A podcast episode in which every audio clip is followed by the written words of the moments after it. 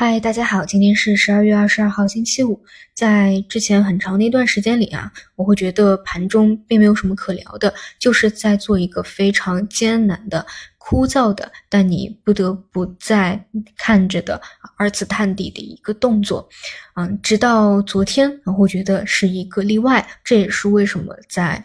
中午的时候，对于当天上午的一个盘面解读的。非常细致的一个原因，因为在我看来，这是这一次的二次探底，第一次我会觉得是有合力啊去进行的一个分时的拉升，嗯，而不仅仅是仅仅啊只是一个分时的超跌啊，然后反抽，或者说大资金的一个托底，包括哪怕你从这个图形的角度来说啊。之前啊，可能分时图每一次啊，像这种五零三零零的方向啊，一旦抽到下跌趋势线的上沿，它就继续往下。但这一点。其实，在昨天那个比较强力的拉升上啊，终于呢是暂时啊，它这个往上啊去没有受到这个压制了。当然，这个啊，我后后话后话啊，这个就是肯定还是需要去确认的。昨天肯定不是一个反转啊，反转大家记住，一定是啊起起步啊一点五个点的一个上涨啊，但但这个不重要啊。为什么我说？我第一次看到市场的合力呢，那首先啊，还是从空间的角度来说，我在两天前去聊啊，其实市场是没有完成二次探底的，嗯，因为你不能只看上证啊，要看这个万德全 A 啊，其实还差一点五个点左右的空间，嗯，然后啊，这两天就终于把这个空间是最后的空间做完了，尤其是在昨天的早晨这么一个哦杀跌，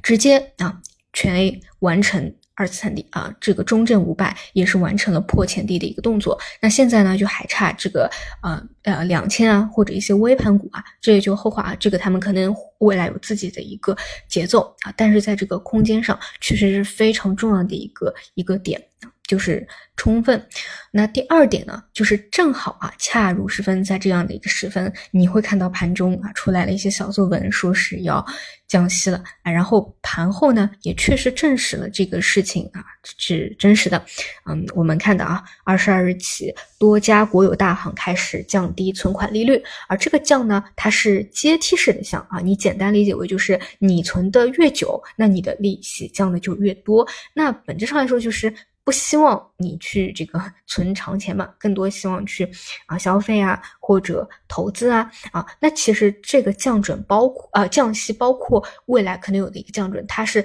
整个基本面的逻辑里面非常非常关键的一环啊，非常关键。嗯，就是大家应该知道为什么这段时间全球股市都其实都在涨啊，除了这个 A 股。当然是跟美联储相关了，美联储的降息预期已经释放出来了。那其实对于国内来说，也是终于有了降息降准的一个窗口啊。包括其实像汇率啊，已经是以月级别非常非常确认啊，这个明显的一个，呃，一个一个通道的一个改变，它已经不再构成对于降息降准的大家阻力的一个担心了。所以其实，在啊这个美联储从加息最后一次啊，确认加息到降息预期，大家一直对于我们的降准降息是有预期的，不过就是在等这样的一个时间节点啊。那做了这样的一个动作，它会有什么影响呢？啊，首先啊，其实对于资本市场来说，你固定收益下降啊，对下行，对于资本市场来说也是会增加权益类资产配比的一个增加的啊，这个也是流动性的一个变化。其次就是啊，对于那些高负债的行业，它的债务的压力也会缓和，包括长期限存款利率下调，也是会对呃银行负债端的压力也是会有缓和。就整体来说，它是有利于宏观上发生的一些变化的。当然，你现在可能看一些 CPI 的数据或者其他的，还没有看到呃明显的一个变化，但这个确实是嗯嗯逻辑上很重要的一点。所以我其实也一直在等说。嗯，因为总归这个市场，哪怕你真的不看好这个反转，它总归是有超跌反弹的。那到底是什么样的一个节点呢？其实啊，等等了那么久啊，嗯，首先就是传统来说啊，确实，嗯，元旦年年末年初啊，或者说春节前后啊，它是传统意义上很容易出现变化的一个节点啊，历年都这样。其次就是啊，降准降息这个事件，它是很容易作为一个事件的推动性的。另外就是空间和时间，所以在昨天早晨完成了这样的一个破前底的动作以后，我个人是觉得，嗯，就是没有什么，嗯，对于这个空间上啊，还有太大的一个一个一个忧虑了啊。那无非现在的问题就是因为昨天它这个幅度嘛，拉升的一个幅度确实还不够啊，没有就是还没有到一点五个点、两个点甚至三个点这样的一个力度，所以它。短期它确实还有反复的一个可能，比如说啊，它可能会回踩确认啊，回踩不破前低确认，或者说它可能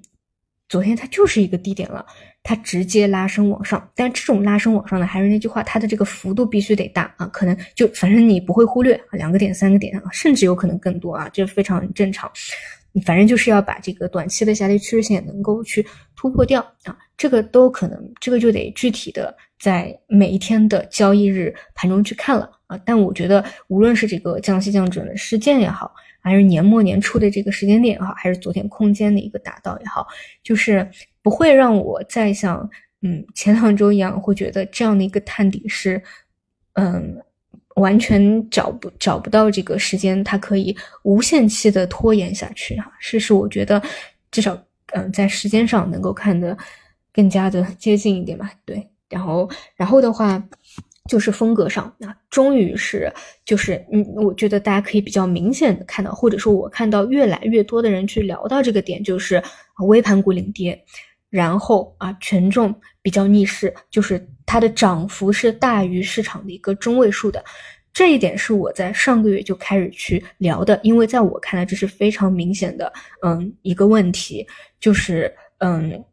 权重太超跌了啊，微盘股的交易拥挤度太高了，而这一点啊，终于你看微盘股的指数的这个形态，应该也能看出，频繁的已经在嗯滞涨以后出现了。大阴线的下下挫啊，那但是呢，这里有一点我是那个嗯不太就是能够去看懂，或者说我觉得具有不确定性的，就是北交所啊，我我就是北交所跟微盘股，我觉得应该放开来，呃，就是分开来看，就微盘股它也许。做头或者下行怎么样？但是北交所还真不一定啊，它可能资金还是在里面反复活跃的。嗯，就是这两者，我觉得性质还是不一样。因为确实我会发现很多的短线活跃资金，它其实去北交所的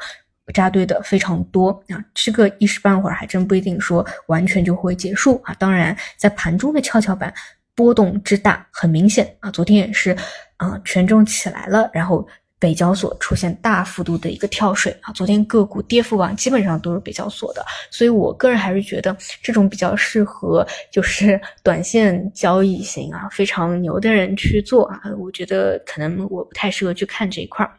然后呢，就是说一下板块方向。嗯，我个人认为现在板块主线还是没有形成的。嗯，就是或者说没有非常明确的一个去确认的。嗯，昨天呢，主要明显的两个方向啊，一个是光伏储能为代表的，嗯，新能源；其次呢，就是像一些消费和权重。这里我能够去读懂或者我认知啊。未来一定会发生变化的，就是嗯，权重啊，包括消费等方向，因为这个跟降息的逻辑，或者说跌透的一个一个一个空间啊，是息息相关的。呃，但新能源呢，我个人的理解就是，如果市场想要止跌企稳，你至少不可能说让比亚迪、宁德再出现大幅的一个下挫，所以我觉得是托底的一个作用啊，这是我的一个理解。好的，以上就是今天的内容，那我们就中午再见。